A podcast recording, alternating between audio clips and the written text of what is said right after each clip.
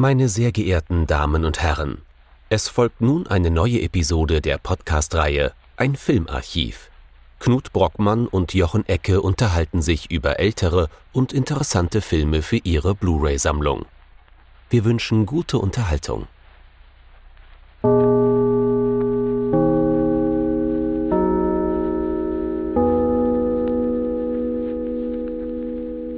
Hallo Knut.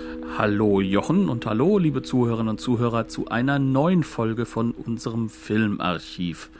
Wie letzte Woche schon angekündigt, verlassen wir jetzt das Horrible des Horror-Oktobers und werden uns nun um den sogenannten Hashtag Noirvember kümmern, wie schon letztes Jahr. Das hat zum einen damit zu tun, dass Hashtags natürlich toll sind, aber hauptsächlich damit zu tun, dass Noir-Filme oder das, was zu Noir hinzugerechnet wird, durchaus sehr, sehr spannende Filme sind, hochinteressante Filme, die einen ganz, ganz speziellen Stil auch irgendwo mit ausmachen, den man einfach wunderbar analysieren kann, indem man sich verlieren kann und der einem manchmal ein Kino bringt, was, wie ich finde, ganz, ganz besonders ist und besonders wirkt. Vor allem das, was zu der sogenannten schwarzen Serie, also den originalen Anführungszeichen Film Noirs gehört. Und unser heutiger Film ist, glaube ich, Teil des Ganzen, oder? Definitiv so ein, wie du es eben schon meintest, du meinst doch Filmfilme, Kino, Kino. Genau. Kino, Kino, Kino. Ja, ja, Filmfilme. Ähm, es soll heute gehen um den Film mit dem wunderbaren deutschen Titel, soweit ich mich richtig erinnere, Blondes Gift. Äh, auf Englisch, Out of the Past, sehr viel passender. Der Roman hieß mal, auf dem das Ganze basiert, äh, wie war das nochmal? Build My Gallows High, glaube ich. Aber Out of the Past, eindeutig der passendste Titel. Das Ganze ist natürlich von Jacques Tourneur aus dem Jahr 1947 einer der bekanntesten, größten, wichtigsten Noirs überhaupt und einer von diesen Filmen, über den man unendlich labern kann, fürchte ich. Ähm, und äh, das belegt auch die durchaus umfangreiche Literatur zum Thema.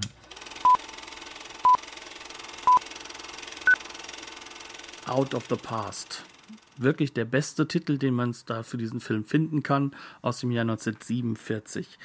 Du hast eben schon einen der wichtigsten Leute erwähnt, den Regisseur Jacques Tourneur, aber man muss auch schon eigentlich erwähnen, dass er auch zwei ganz grandiose ja, Schauspielkarrieren mit aufgebaut hat, nämlich Kirk Douglas und Robert Mitchum, die quasi die beiden Hauptrollen zusammen mit der weiblichen Hauptrolle von Jen Greer spielen. Worum geht's denn in dem Film? Das ist äh, mal wieder außergewöhnlich diffizil, ähm, denn der Film wimmelt nur so von Rahmenerzählungen, langen Rückblenden, die undurchschaubar in die Gegenwart reichen ähm, und von Wiederholungszwängen. Deswegen ist auch Out of the Past eindeutig der beste Titel für die ganze Geschichte, weil der Film so ein einziger Wiederholungszwang ist für seine Protagonisten. Ich versuche es einfach mal so. Ähm, Robert Mitchum spielt hier Jeff, der heißt mal Jeff Bailey und mal Jeff Markham. In seiner Inkarnation als Jeff Markham in der Vergangenheit war er mal Privatdetektiv, äh, soweit so noir, äh, und wurde von einem Gangster, na nicht so wirklich Gangster, er ist Spieler, ne? äh, professioneller, professioneller Glücksspieler namens Wit, gespielt von Kirk Douglas, angeheuert, um Wits wie soll man das nennen, Freundin wiederzufinden, die abgehauen ist. Ähm, vorher hat sie Wit noch mit gleich vier Kugeln durchlöchert, was Wit aber überstanden hat. Äh, Jeff versucht nun, diese verschwundene Cathy zu finden, findet sie auch in Mexiko. Die beiden verlieben sich. Ähm, eventuell, möglicherweise. Das ist jetzt schon so ein kleiner, eine kleine Vorschau darauf, dass das nicht unbedingt ein Film der Gewissheiten ist. Ne? Ähm, und entschließen sich dazu, gemeinsam vor Wit davon zu rennen. Das geht so lange gut, bis Jeffs ehemaliger Partner ihn findet. Kathy erschießt diesen ehemaligen Partner, bevor der zu Wit rennen kann, um die beiden zu verraten. Und Kathy haut auch ab. Daraufhin ersteht Jeff irgendwann eine Tankstelle in, äh, wie hieß der Ort? Bridgeport. Das ist übrigens ein echter Ort äh, in der Nähe von Lake Tahoe. Kauft sich dort diese Tankstelle in einem kleinen Kaff, äh, lebt ein normales Leben undercover Cover als äh, Jeff Bailey, bis ihn natürlich die Vergangenheit und Wit wieder einholen und sich diese ganze Geschichte mehr oder weniger wiederholt. Ja, also wir kriegen dann genau dasselbe Ding, äh, dass Jeff wieder zu Wit gerufen wird, dass er wieder einen Job für ihn erledigen soll, dass er wieder auf Cathy trifft und so weiter und so fort. Im Kern also ist es ein Film voller, ja, man kann schon sagen, Ellipsen, Wiederholungen, voller mhm. ähm, Situationen, wo wir auch klar gemacht bekommen, dass diese Figur höchstwahrscheinlich gar nicht mal so sehr Veränderung mit sich bringen kann, der wir da zugeordnet werden mit Jeff. Und es ist mhm. ein Film, der im Endeffekt von uns erwartet, dass wir Vergleiche antreten können und dass wir uns erinnern können und dass wir schauen mhm. können, wie stehen wir denn zu den einzelnen Figuren und zu der aktuellen Situation. Mhm. Das ist. Ähm, darf ich noch mal ganz kurz Klar, natürlich. ein bisschen ganz minimal auf diese Dramaturgie eingehen, auf die Struktur von diesem Film. Ähm, man könnte und das ist wirklich das Erstaunliche, der ist gut 100 Minuten lang. Ne? Ähm, man könnte aus dem Stoff, so wie er hier ist, bestimmt fünf, sechs Filme drehen. Ähm, da haben wir zum Beispiel die Kriminalgeschichte, warum hat Cathy auf Wit geschossen? Ne? Auslassung. Äh, da haben wir die Romanze, was erleben äh, Jeff und Cathy zusammen auf der Flucht vor Wit? Auslassung. Gibt es nur eine Montagesequenz zu. Ähm, dann später geht es auch darum, dass Wit eventuell was, nicht nur eventuell, ganz sicher was am, äh, an den Steuerfahndern, ne, am Finanzamt vorbei weggeschafft hat. Wie ist das passiert? Ne? Also was ist die Geschichte dieses Verbrechens? Also es gibt lauter so Auslassungen, die würden äh, Sonntagabend auf der ARD locker für sechs Tatorte reichen. Ähm, und daraus macht Tourneur einen Film. Und der kann natürlich dann zwangsläufig eigentlich fast nur aus Auslassungen bestehen. Ne? Ähm, das ist, glaube ich, eine ganz gute Überleitung zu dem, was du gerade erzählen wolltest. ja, also im Kern, worum es geht, ist, dass dieser Film uns darauf aufmerksam macht, was er uns nicht erzählt. Und zwar mhm. genau diese Sachen, die wir eigentlich, sage ich mal, als einzelne Filme kennen, die auch durchaus ordentliche und interessante Kriminalgeschichten ergeben würden, die aber in diesem Film quasi nicht vorkommen. Das heißt also, ähm, da entsteht im wahrsten Sinne des Wortes Kopfkino. Das heißt also, diese Auslassungen, die müssen wir selbst füllen und zwar mit unserem mhm. eigenen Film. Oder ja. wir kommen zu dem Punkt, dass wir sagen müssen, kann ich das denn überhaupt noch mit meinem eigenen Film füllen? Oder mhm. ist es denn sehr stark davon abhängig, wie ich zu welcher dieser Figuren stehe? Und da macht Tourneur ein wahnsinnig spannendes Spiel draus, indem er uns sagt, das ist gar nicht so einfach, wie du zu den Figuren stehst. Diese Figuren sind nämlich alle durch die Bank weg für dich gar nicht so richtig greifbar.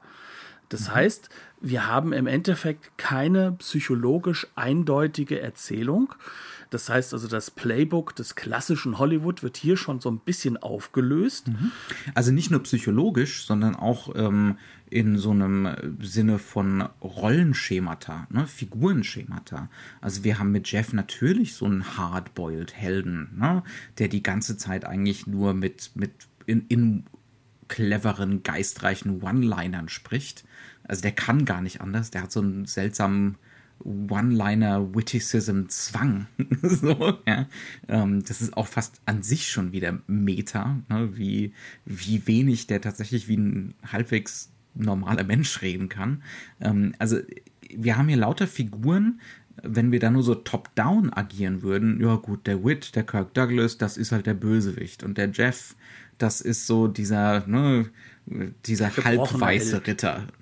Ja, der gebrochene Held, der Anti-Held und die Jane Greer, das ist halt die femme fatale.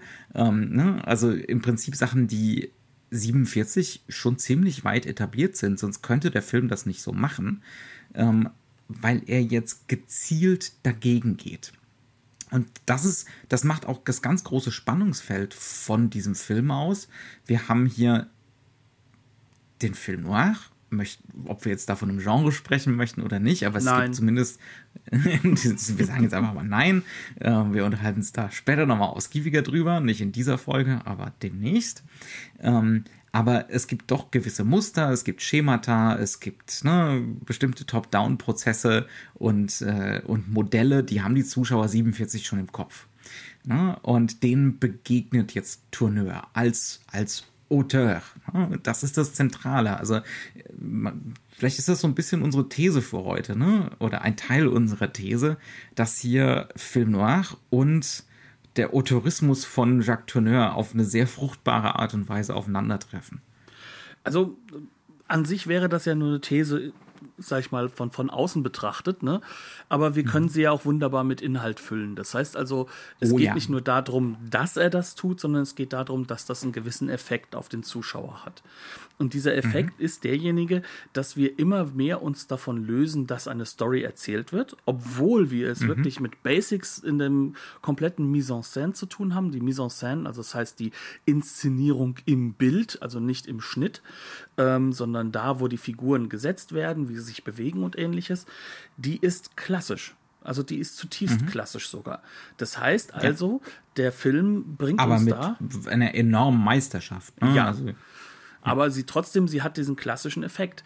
Was aber eben der Unterschied ist, ist derjenige, dass uns trotzdem durch alle anderen Elemente und dadurch, dass wir immer wieder diese Block artigen Aspekte haben, also dass uns Inhalte geblockt werden, dass uns psychologische Logiken geblockt werden, dass uns Eindeutigkeiten mhm. weggeblockt werden, dass wir dadurch an eine Stelle kommen, an der dann plötzlich nicht die Story selbst interessant wird, sondern das Ausgestellte dann wird, wie wird die Geschichte erzählt und wie mhm. positioniere mhm. ich mich als Zuschauer dazu, was ja. auch bedeutet, dass dieser Film durchaus extrem für seine Zeit sich auf eine gewisse Form von Distanz zu seinen Figuren stellt. Und das war ja so mhm, die erste ja. Frage, die du im Vorgespräch gestellt hast.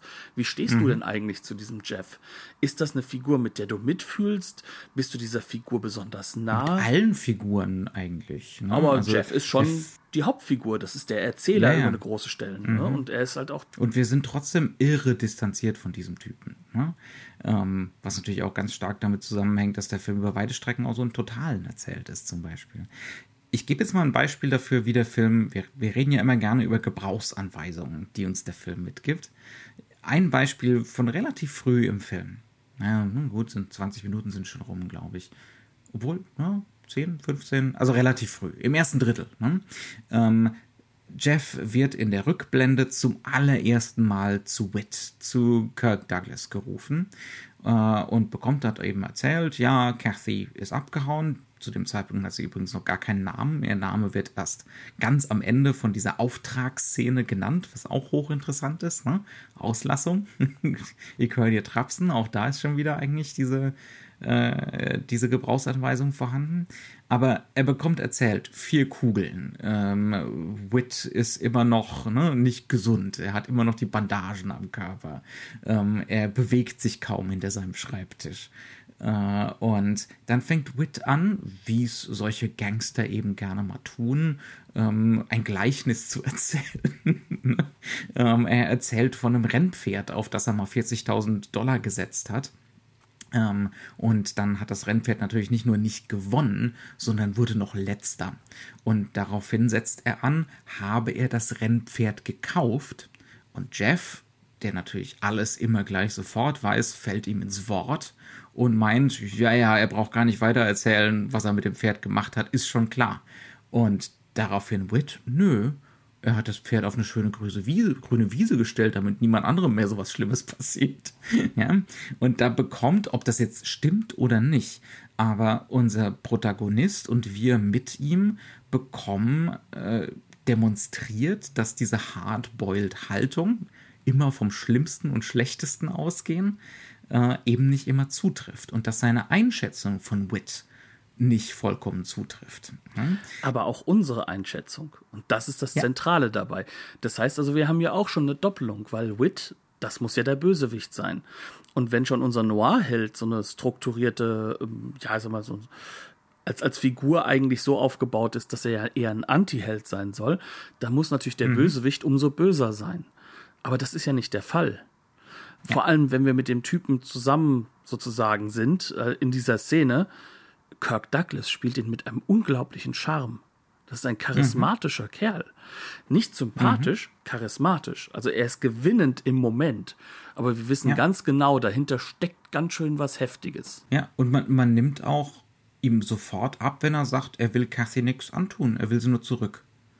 Ja, also das, ich, ich weiß nicht, wie es dir ging, aber ich habe ihm das sofort abgenommen. Ja? Nö, der, ähm. das, das war mir von Anfang an relativ klar, dass er wirklich was mit dieser Frau empfindet. Also da kann man auch vielleicht nochmal mhm. mit dieser Szene sagen, diese 40.000, die er dort erwähnt hat, die er verloren hat, damit will er nur klar machen, das ist für ihn nicht viel Geld.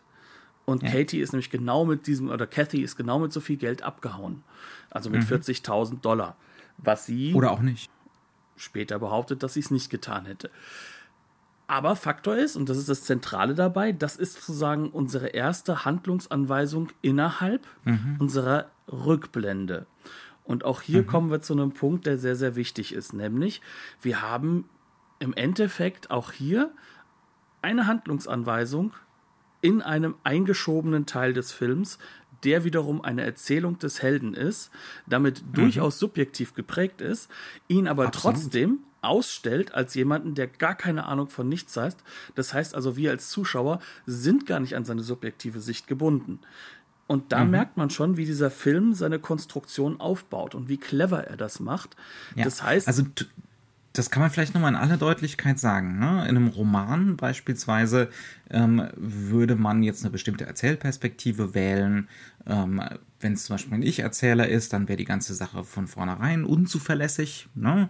Ähm, dieser Rückblick, diese Rückblende, diese Liebesgeschichte mit Cathy, die er da in Mexiko wiederfindet oder findet. Ähm, und die Sache wäre relativ eindeutig in einem Roman, zumindest wenn das Ganze einigermaßen klassisch geschrieben ist.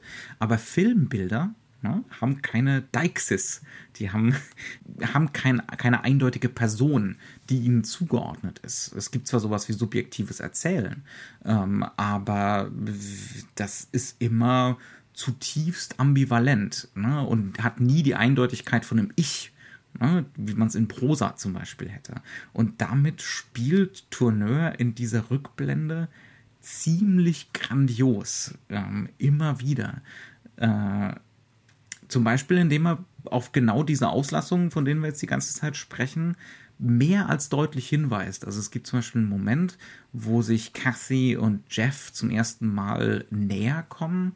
Äh, da sind sie gemeinsam durch den Regen gelaufen zu ihrem Bungalow und kommen da pitchnass an. Äh, und dann rubbelt man sich die Haare trocken und plötzlich stößt der Wind die Tür zum Bungalow da in Mexiko auf und die Kamera fährt zur Tür raus. Wir sind fünf, sechs, sieben, acht Sekunden draußen im Regen. Jetzt könnte man denken, in der konventionellen Erzählung, was, was würde das bedeuten, dieser Moment? Sie hat ihm die Tür aufgemacht, im wahrsten Sinne des Wortes. Mhm. Ja, was ja auch das genau. erste das Mal ist, dass er bei ihr ist. Das heißt also, das mhm. ist, das ist telegrafiert, dass dieses Symbol da mhm. ist. Ja, und äh, ein konventioneller Regisseur würde jetzt zurückschneiden und Jeff macht die Tür zu, aber er hat zum Beispiel kein Hemd mehr an. Ne? Ähm, oder ist gleich irgendwie in der, äh, ne, in der, in der Bathrobe. Ist er aber nicht. Er, es, es, wird eindeutig klar gemacht, die sieben, acht Sekunden, die für uns als Zuschauer vergangen sind, die sind auch für die Figuren vergangen. Ja? Warum ist dann die Kamera da rausgefahren, wenn es hier nicht um die klassische Sexellipse ging, ne? die man eben aus dem klassischen Hollywood so kennt? Warum macht er das? Natürlich ist der Sex trotzdem impliziert ne? und das, das sich näher kommen und die Tür öffnet sich. Ähm, aber es bleibt geheimnisvoll. Ne? Ähm, es bleibt eigentlich nur die Auslassung an sich. Ne? Äh, der Akt des Auslassens an sich. Ähm, und der, der wird da total krass ausgestellt, finde ich. Und es ist ja nicht das einzige Mal, dass das der Fall mhm. ist. Ne? Also der Punkt ist ja, ähm, diese ganze Geschichte wird ja im Endeffekt als äh, Erzählung ja markiert, die wir jetzt haben. Also das mhm. heißt, als alles, was ja. mit dieser Casey zu tun hat, mit diesem Sie zurückbringen, ist im Endeffekt eine Erzählung des Hauptfi der Hauptfigur von Jeff in Richtung seiner aktuellen Freundin. Während mhm. er selbst ähm, jetzt auf dem Weg ist mit dieser Freundin zusammen, ähm, um zu Wit, Wit nochmal zu Der besuchen. ihn eben wiedergefunden hat. Ja. Mhm. Und im Endeffekt geht es darum, dass er eigentlich klar Schiff machen möchte. Ja, aber macht mhm. er das denn? Also, sondern er mhm. lässt ja alles unglaublich offen. Er macht ja, ja. eben nicht klar Schiff. Also, das heißt, ähm, was wir jetzt sagen könnten, okay, das ist vielleicht eine Verbindung, die geht hin zu seiner, zu seiner Freundin, ne? dass er das deswegen mhm. nicht alles erzählt das kann man ja so nicht festhalten, weil wiederum Tourneur weiß ganz genau, wie er das filmisch umsetzt. Sprich, wir wissen die ganze Zeit, dass Jeff mit seiner Erzählung, dass er der große Kuchen ist, der das alles im Griff hatte, da nichts mhm. im Griff hat. Und genau ja. darum geht es in dieser Geschichte, dass wir schon im Endeffekt immer wissen, wann wir etwas nicht erfahren sollen. Und dass wir gleichzeitig aber wissen, dass wir mehr wissen als alle Figuren. Das heißt also auch als Jeff vor allem mhm. als Jeff. Ähm, mhm. Und das baut halt natürlich so in diesem Film so ein bisschen die Struktur auf, dass wir als Zuschauer eigentlich immer wieder das Gefühl haben, wir begleiten jetzt eine Figur, die versucht, die Kontrolle über eine Situation zu gewinnen, aber gleichzeitig immer wieder diese Kontrolle verliert. Ja. Und je länger der Film dauert, desto mehr merken wir, das geht allen anderen Nebenfiguren genauso. Und darum geht es eigentlich. Es geht darum, was weiß ich eigentlich nicht? Was ist mhm. eigentlich nicht hier? Was mhm. ist denn das Verborgene? Bin ich wirklich unter Kontrolle, in Kontrolle dieser Situation, wie ich es jetzt denke? Ja. Oder ja. habe ich doch irgendwas vergessen? Und gibt es einen Mastermind im Hintergrund, der genau alles weiß und mich ausspielt? Nein. Mhm. Aber dieses ja. ins Schwarze hinein oder ins Blaue hinein agieren und versuchen, Kontrolle zu gewinnen von all diesen Figuren sorgt dafür, dass wir im Endeffekt hier eine Geschichte haben, in der gar keiner so richtig in der vollen Kontrolle ist. Und da ist mhm. vielleicht auch das größte Problem, wenn man dann hingeht und sagt zum Beispiel, wir hätten eine femme fatale in dem Film. Weil mhm. die müsste ja, Kontrolle blondes haben. Blondes Gift, blondes Gift. Hm? Wobei, ist, ist Jane Grey überhaupt blond? Nö. Ich, ich weiß es. Ich, heißt auch Gold. Das ist doch gar nicht. Goldenes, ja. goldenes Gift. Okay, Aber das klar. bringt mhm. auch nichts. Also das bringt genauso ja. wenig, weil die einzige ja. blonde oder goldfarbene äh, Person ist die, ist die brave Freundin vom Lande und die ist nur wirklich vollkommen irrelevant und ungefährlich. Ähm, aber im Kern geht es wirklich dann darum, haben wir hier eine femme fatale noch? Oder mhm. ist es schon wieder so, dass hier eine gewisse Bedingtheit herrscht. So ein, ja. Du hast wieder mal so schön den Humanismus reingebracht, dass jeder mhm. seine Gründe hat und dass die ja, Konstruktion das, für uns die schwierige wird. Weil das, das ist das alteuropäische Entourneur. Ne? Er hat ja nicht nur einen französischen Namen, er ist ja auch in Frankreich aufgewachsen und er hat sich auch immer als Franzose gesehen. Er war zwar äh, ab, ich glaube, seinen frühen Zwanzigern dann in Amerika und hat versucht, dort Fuß zu fassen. Ähm, sein Vater war ein relativ bekannter Regisseur in äh, in Frankreich. Und später auch in den ähm, USA. Ne, aber er, er trägt dieses kontinentaleuropäische, schon proto-existenzialistische äh, damit in das Noir rein. Ne? Ähm, und das ist ja auch typisch für, für Noir, genau, dass da ne, dieses Transnationale, dass da das Amerikanische auf das Europäische trifft ne? und, und eine seltsame, teilweise widersprüchliche äh, Mischung ne, entsteht aus dem Ganzen. Ja, und, und das ist auch sehr stark europäisch durchgeprägt ist. Also der mhm. Nikola oder Nikolas ähm, Musuraka, der, der, der äh, äh, Kameramann, der fantastische Kameramann der ist Films, ja selbst ja. Italiener. Ne? Also auch der kommt aus dem mhm. Europäischen mhm. eigentlich. Ähm, mhm, das ja. heißt also, wir haben hier auch so eine ganz, ganz bewusste Bezugnahme auf das Europäische ja. und vielleicht halt einfach wirklich mhm. bewusster, als es, wie soll ich es ausdrücken, ähm, eigentlich andere Regisseure gemacht haben oder als anderen mhm. klar war.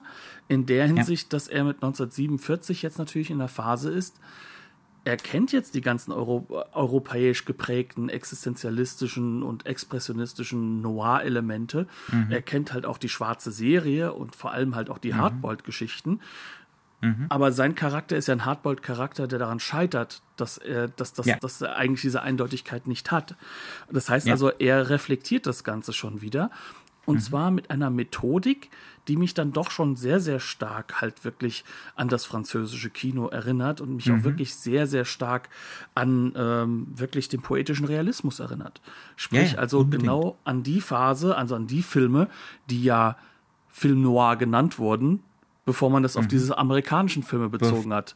Ganz genau, ja. Also ja. die in Frankreich eigentlich als das war ja ein beleidigender Begriff für diese ach, für ja. diese Dunkelmalerei da unserer Existenzialisten mhm. hier in Frankreich. Ja.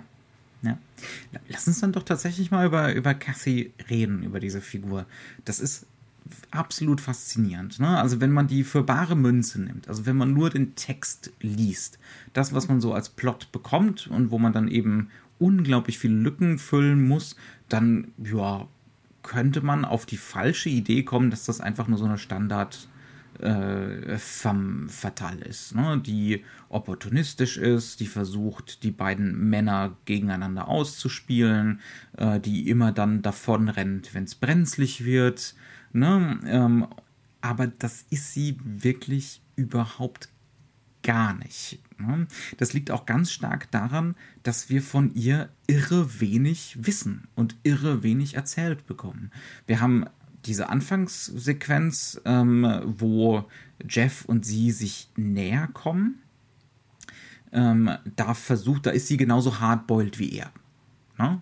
Ähm, also da, das ist so ein Widerstreit, wer jetzt hier, weil sie natürlich auch weiß, ohne es auszusprechen, dass, ne, dass das nicht eine Zufallsbegegnung in Mexiko ist. Ne? Also Jeff tut natürlich so, als wäre da nur gelangweilter Tourist sozusagen. Aber ihr ist natürlich vollkommen klar, dass er dafür, da, dazu da ist, um sie äh, zu Wit zurückzubringen. Und da gibt es dann erstmal nur so das klassische Noir-Dialoggewitter. Ähm, aber wir kriegen herzlich wenig von ihr erzählt. Als sie sich in ihn verliebt, wirkt das vollkommen echt. Ja, also das hat was Spielerisches, wie sie ihm dann da die, die Haare trocken rubbelt, ne, was natürlich aber auch eine Machtkomponente hat, ne? Ich bring dich hier durcheinander, ne? Ähm, aber das wirkt und das spielt Jane Greer auch mit einer wahnsinnigen und wirklich erstaunlichen Natürlichkeit, was auch 47 schon so ein bisschen gegen die Hollywood-Standards geht. Ne? So da leicht bekleidet, nasse Haare, alles durcheinander und es sind wirklich nasse Haare. Ne? Also das ist nicht nur so, wir tun so als ob, aber in Wirklichkeit sind wir natürlich top frisiert oder so, ähm, sondern da kommt tatsächlich so was Authentisches, so eine, so eine so was Stürmisches und Natürliches rein. Und ab dann besteht sie eigentlich nur noch aus Auslassungen. Ja, Oder? also das, das, was so der große Unterschied ist äh, zu einem klassischen, ähm, sag ich mal, femme fatale Charakter. Ähm, sie Sagen wir doch mal Barbara Stanwyck in Double Indemnity zum Beispiel. Genau.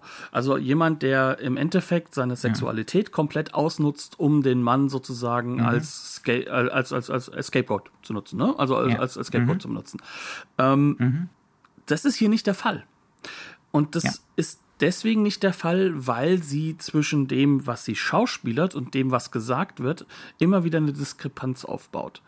Ähm, mhm. Wie du es eben so schön gesagt hast, also dieser Moment, das ist ein Moment absoluter, ähm, ja, ich sag mal, Fröhlichkeit, Natürlichkeit. Ne? Mhm. Der bricht mit dem, was sie komplett davor gemacht hat. Davor war sie diese ja. kühle, zurückhaltende, ganz mhm. deutlich mhm. Städterin, die, die absolut mhm. abgeklärt ist. Und das ist sie plötzlich an dieser Stelle nicht. Und ähm, auch später, man merkt ihr an, dass sie in Panik gerät, dass sie auch mhm. teilweise selbst sich unglaublich in die Ecke getrieben fühlt.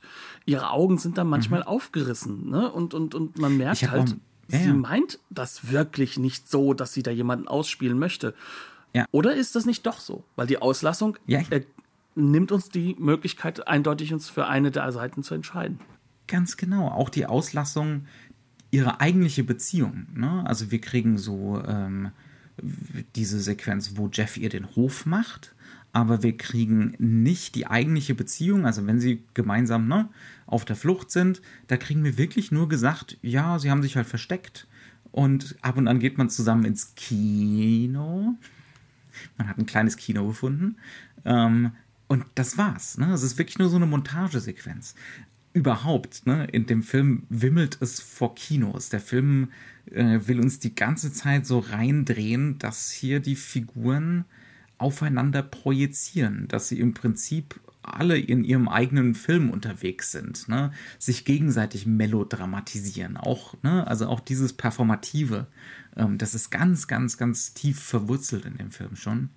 Und das ähm, macht ja auch so klar. Aber, Entschuldigung. Ja, aber wir bekommen ihre tatsächliche Beziehung nicht zu sehen.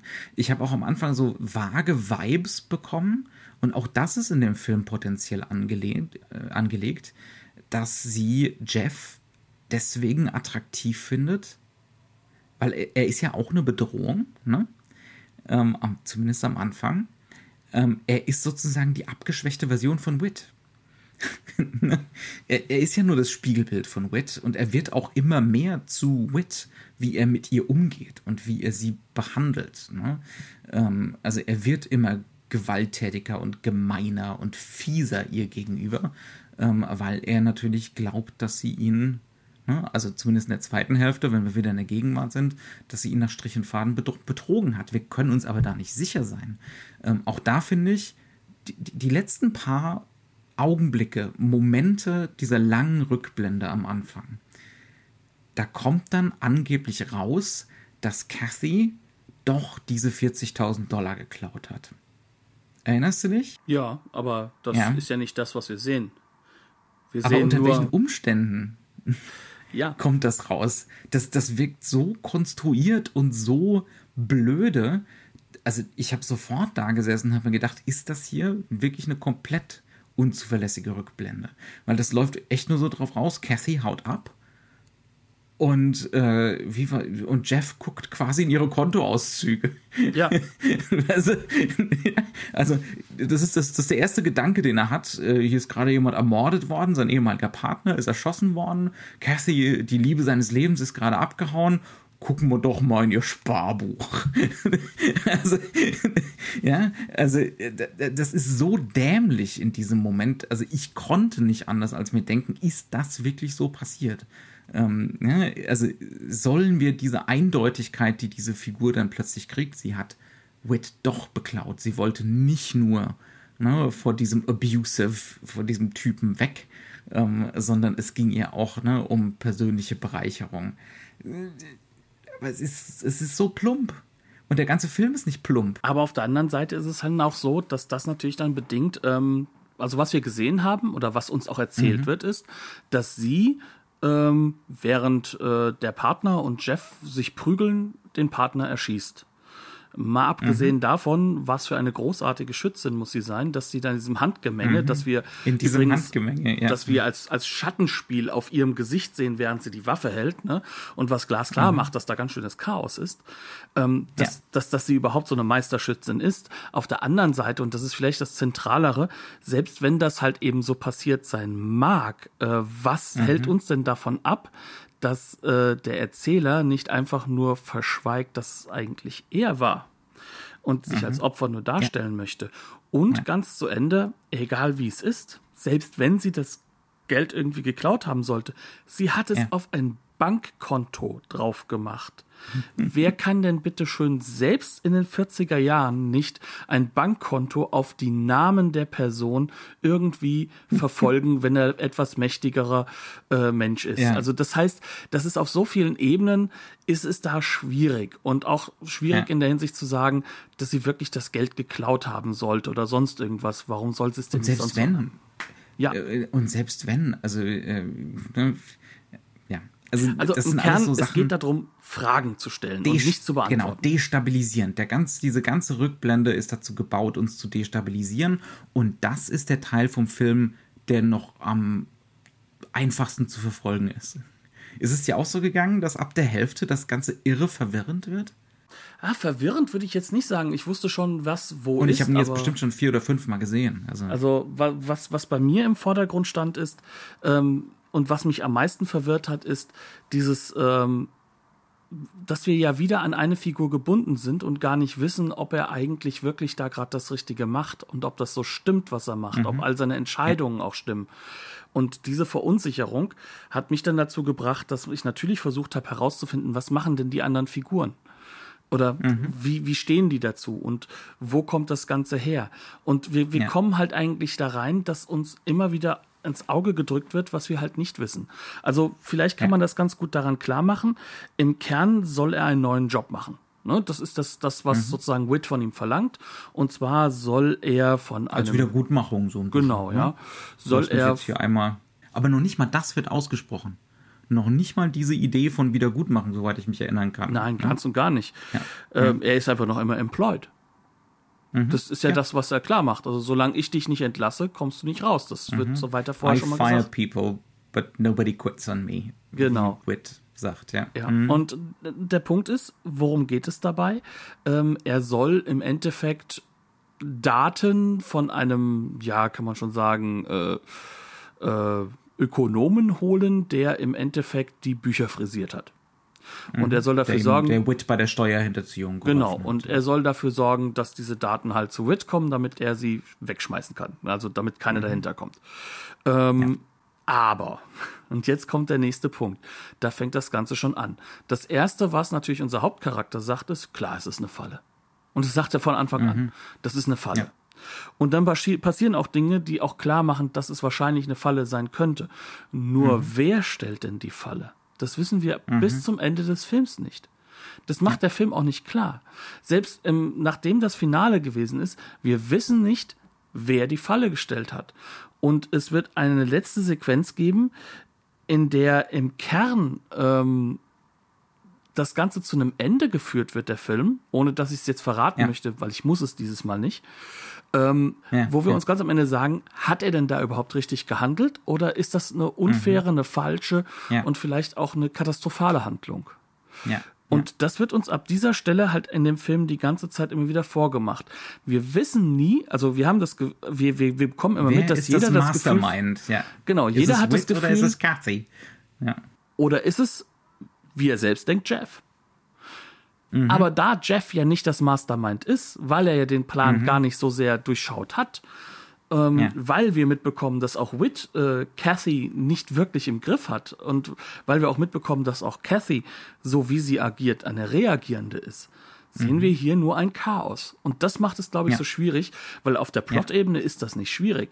Aber wie die ja. Figuren dazu stehen, das wird uns nie mhm. klar gemacht in dem Film. Und das sollen wir auch gibt, nicht wissen. Es gibt so ein paar Sachen, die schon so ein bisschen noch dazu gebaut sind, ein bisschen zu verwirren. Also, ähm, Jeff begegnet natürlich auch bei diesem neuen Job Figuren, die so die Spiegelbilder von, äh, von der ersten Geschichte, vom Rückblick sind. Ne?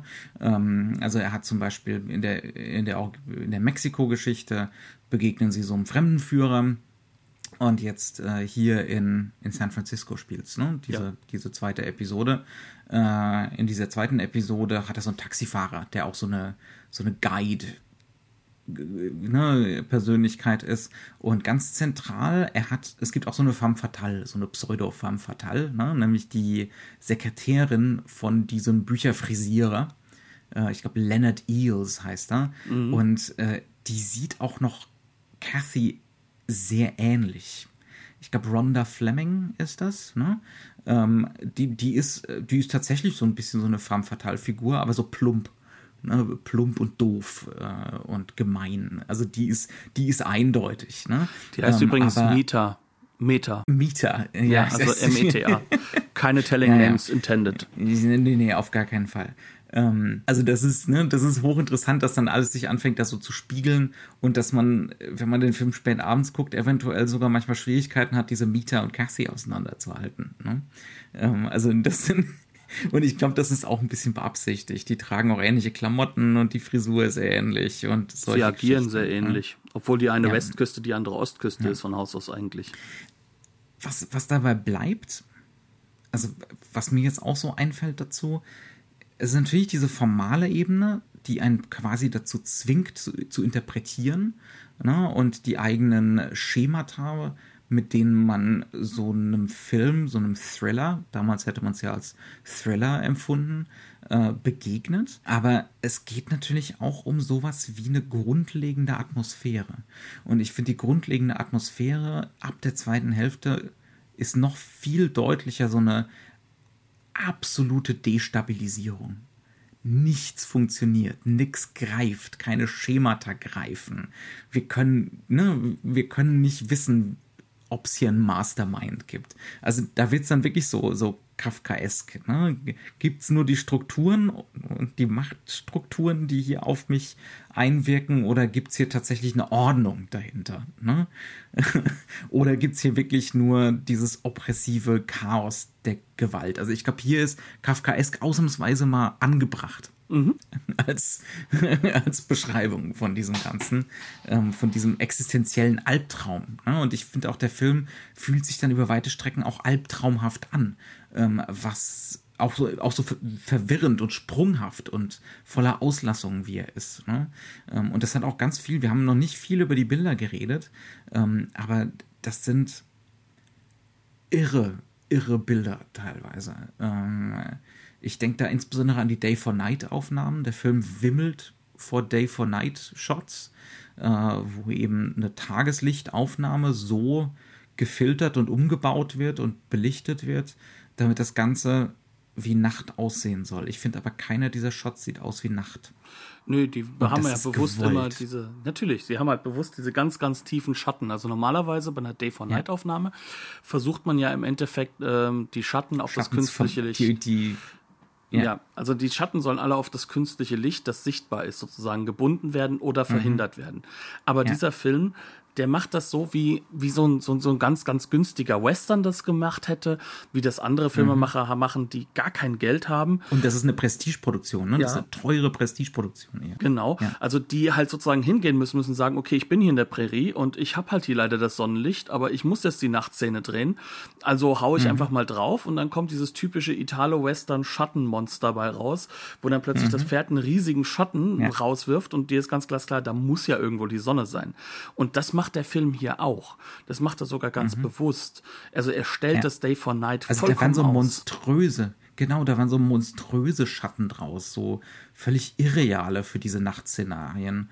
Äh, Momente und ähm, er arbeitet ganz oft auch ähm, tatsächlich mit Matte Paintings äh, insbesondere bei den Establishing Shots, äh, bei diesen Day for Night Geschichten ähm, und diese, diese, also mit, äh, mit Glasflächen, ne, die dann bemalt mhm. werden ähm, vor, vor der Kamera und da lässt er dann teilweise die Konturen aus, zum Beispiel von Häusern, sodass wir bei der Kontur dann noch das Sonnenlicht durchblitzen sehen. Ne?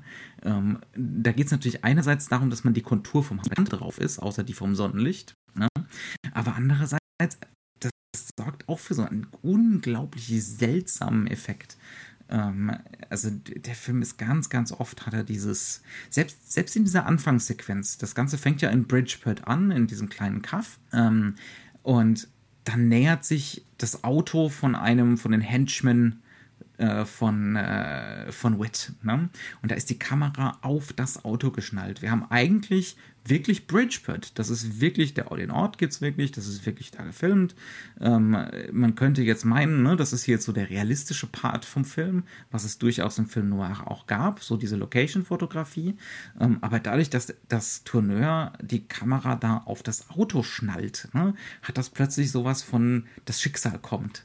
Ne, kommt hier angedonnert äh, auf diese Tankstelle zu, auf Jeff zu und plötzlich wird alles, wird, dieser ganze Realitätseffekt fast schon so, ne, der ist eigentlich nicht vorhanden. Das, also das ist auch wirklich hochinteressant. Wobei man sagen muss, dass das halt auch eine der Strategien des Films ist, dass er am Anfang noch glasklar mit ähm, realistischeren Bildern arbeitet, die mhm. dann in der ersten der die sind aber auch durchsetzt durch romantische Motive und so riesige Berge, ne, ähm, so diese erhabenen Momente mit die ganz kleinen Menschen vor dem, ne, vor, vor, vor dem, ich glaube, das ist die Sierra Nevada da, ne, die sich da so auftürmt und so, ja. Aber es ist gleichzeitig so gestaltet, dass du schon durchaus einen gewissen Realismuseffekt hast. Das heißt also in der Hinsicht, der Film ist zurückhaltend mit seinen mhm. Schlagschatten, mit seinen Kippbildern, ja. mit seinen mhm. radikalen Bildern. Das steigert ja. sich dann in der, in der großen und langen Rücksequenz, also in der Rückblende. Und danach steigert sich das peu à peu, Stück für Stück, immer mehr. Ja. Natürlich in, in Mexiko ist es ja. tagsüber, ne? Dann haben wir schon wenig ja. Stilisierung. Aber diese Stilisierung spätestens, wenn wir dann halt eben wirklich an der Westküste sind, in San Francisco, mhm. da wird's radikal. Da dreht er es auch quasi auf elf. Da gibt es kein Bild mehr, in dem nicht die Figuren in ihrer totalen irgendwo in einem Schattengefängnis stehen, mhm. in dem nicht Oder innere in Rahmen, Rahmen sind. Also ne, äh, he's being framed und dann besteht die ganze Sequenz nur aus Frames, weil ne, nicht nur äh, ab einem bestimmten Zeitpunkt ist es fast schon ein Gag. Ja. ist es fast schon sich lustig machen über die eigenen, äh, auch über das Genre. Ne, über den, über den, den Genre-Moment sozusagen, also die, die, die Trope in dem Moment, absolut. Und ja, ähm, auch daran, er dreht dieses, diese, diese, diesen, das Stilistische und ähm, also auch dieses, die, diese, diesen Formalismus auf elf, aber gleichzeitig, das ist ein wahnsinnig erwachsener Film. Das ist ein total zurückhaltender, distanzierter, ruhiger Film. Ähm, ich habe wo gelesen, eine von den Standard-Regieanweisungen äh, bei Tourneur war, bevor die Kamera läuft, wir sprechen den Dialog jetzt erstmal vier, fünf Mal flüsternd. Ja, ähm, und das hat dann den Effekt, dass sobald die Kamera läuft, zwar nicht mehr geflüstert wird, aber man ist nah dran. Ne? Ähm, das ist alles irrsinnig subtil gespielt, irrsinnig zurückhaltend gespielt und das sorgt natürlich auch für einerseits Distanz, ähm, aber andererseits auch für so ein Geheimnis bei den Figuren, weil sie eben das melodramatische Potenzial des Dialogs oft gar nicht ausschöpfen. Und es sorgt für eine Karriere. Ähm, weil, wenn du mal rechnest, also ähm, für Robert Mitchum und vor allem halt auch für Kirk Douglas sind das ja sehr frühe Rollen. Und das Interessante mhm. ist ja, dass sie eigentlich noch ähm, gegenüber dem, was später kommen wird, komplett durcheinander gecastet sind. Also Kirk Douglas ist noch in der Phase, der wird jetzt erstmal ein paar Jahre Bösewicht sein. Ähm, mhm. Und als solcher ist er auch gecastet worden. Robert Mitchum dagegen ist jetzt erst einmal dieser gebrochene Held, äh, während er mhm. sich dann ja später, wir hatten es letzte Woche, sich die Bösewichtsrollen selbst raussucht. Ähm, aber was für eine Art Held ist Robert Mitchum? Eigentlich ist er in fast allen dieser Filme ein extrem zurückhaltend und sehr distanziert spielender Schauspieler. Mhm. Und der hat diesen ja. Stil in diesem Film quasi entwickelt, indem mhm. er sich hier schon zurücknimmt, indem er hier diesen Deadpan-Blick auch teilweise hat. Das heißt also, mhm. dass wir wirklich nicht lesen können, was da passiert. Und ja. da genau das wird er in unglaublich vielen Filmen machen, die mir fast alle zum Noir auch dazu rechnet und wird sozusagen einen eine Trope wieder erarbeiten, wobei mhm. er doch eigentlich hier so das gestaltet hat, dass wir die Trope des Detektivs auf ihn ja auch projizieren sollen. Also das heißt nicht nur die mhm. Figuren im Film projizieren, sondern wir projizieren das ja genauso. Hat, ne? Ja, der ja, ist so clever und der ist so geistreich und ne? ja, ja. ja. Und Humphrey Bogart äh, sagt sich dann am Ende des Films dann, aber ich habe wirklich recht gehabt, der nicht. Ja, er nicht. Und das ist das genau. Wichtige. Und er hat auch sowas. Er erfindet da auch so einen Schauspielstil oder so eine körperliche Haltung. Das ist so linkisch. Er ist ja auch so ein Riesenschrank von Typ ne, also keilförmig und ähm, er passt nur halb richtig gut in diesen Trenchcoat rein und er bewegt sich alles andere als elegant. Ne? Ähm, also seine ganze Körpersprache, immer und immer wieder ging es mir da so, auch die widerspricht so seiner, seiner performten, gespielten, behaupteten Souveränität. Ja, also diesen Eindruck Blick. hatte ich auch. Ja. Also gerade mit diesem müden und, und entleerten Blick, den er dabei hat, ne? Ja. Also ja. er kann es gar nicht sein. Er kann gar nicht das alles unter Kontrolle haben. Aber ich, was, was der Film wirklich toll rüberbringt, ist, dass, dass der, die Figur, die er spielt, definitiv das Gefühl hat, sie hat alles im mhm. Griff. Und ja. sie weiß alles. Und sie mhm. agiert halt nach dem Ein-Aus-Prinzip, nach der Absolutheit, die uns aber genommen solche, ist. Ja, und dann kommen solche tollen Sequenzen. Ich springe jetzt nochmal in die Rückblende zurück. Das ist jetzt ein bisschen redundant, aber es ist einfach so eine tolle Sequenz. Als ein Filmarchiv, Jeff, heute Fanboys. als, als Jeff äh, noch in Mexiko ist ähm, und gerade mit Kathy abhauen will. Da steht plötzlich Witt vor seiner Hoteltür, also vor, dem Tür, vor der Tür seines Hotelzimmers.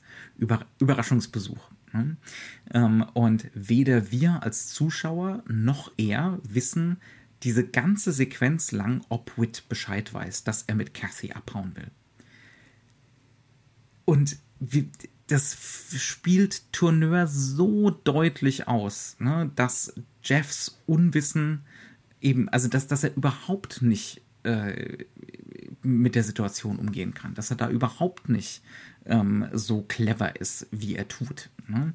Ähm, aber auch das ist wieder gespickt mit Ambivalenzen. Also zum Beispiel sitzt Jeff dann mit Whit zusammen unten in der Bar vom, äh, vom Hotel äh, und alle kriegen erstmal ein kühles Getränk. Es ist ja Mexiko und heiß und so. Äh, und Jeff sieht sich die ganze Zeit um und jede Frau, die irgendwie vorbeiläuft, die zur Tür reinkommt, erstmal sieht er da Kathy. Ne? Was natürlich auch jetzt nicht unbedingt äh, für seine Überlegenheit in dieser Situation ist. Ne? Spricht, also er ist alles andere als hardboiled in diesem Moment. Ähm, und dann dreht er sich um und haut mit der Hand sein Glas um. Ne? Ähm, so dass der ganze Tisch nass wird und Wit, glaube ich, auch was auf die Klamotten bekommt. Ne? Ja, weil ähm, er soll sich ja nicht umdrehen, sondern soll ja weggehen. Das ist die Moment eine Realität. Ist, der Moment ist mit einer derartigen Beiläufigkeit und ohne Close-up von Jeff inszeniert, sodass wir nicht wissen können, hat er das gerade absichtlich gemacht. Ja. Ja. Der, ähm, ging es jetzt hier gerade um irgendein Ablenkungsmanöver? Ne? Hat er das Glas gerade umgeschmissen, weil er wirklich gedacht hat, Cassie kommt rein und äh, Whit soll nicht hingucken? Oder war das ein Umschmeißen und er wäre abgehauen? ja? ähm, nix von dem passiert. Und dann behält das Ganze natürlich seine Ambivalenz. Ne? Ähm, und die ganze Sequenz, und am Ende, selbst am Ende von der Szene, wir werden nie erfahren, ob Whit zu diesem Zeitpunkt schon Bescheid wusste. Und das ist ganz untypisch für klassisches Hollywood, diese Uneindeutigkeit. Ne? Wer hier wirklich äh, im Sattel, fest im Sattel sitzt. Ne? Wer ist hier wirklich äh, derjenige mit der Macht und dem ganzen Wissen? Ähm, ob der gesamten Handlung. Ne?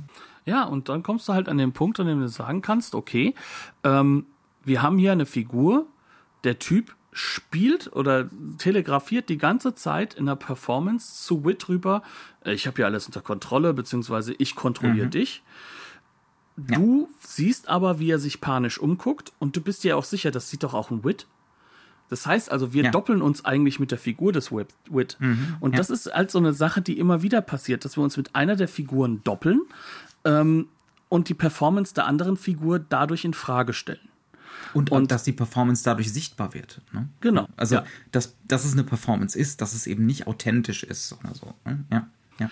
Und da kommen wir dann halt an den Punkt, an dem wir sagen können, ganz am Ende des Films, wir werden bis, also ich weiß bis heute nicht, ob die letzte Handlung eine richtige, eine falsche oder sonst irgendwas war diese Eindeutigkeit, mit der hinterlässt mich der Film nicht aus dem Kino, sondern mhm. der Film in seiner letzten Sequenz macht nur klar, dass noch ein einziges Mal, ein letztes Mal eine Kontrolle stattfinden soll über das Narrativ.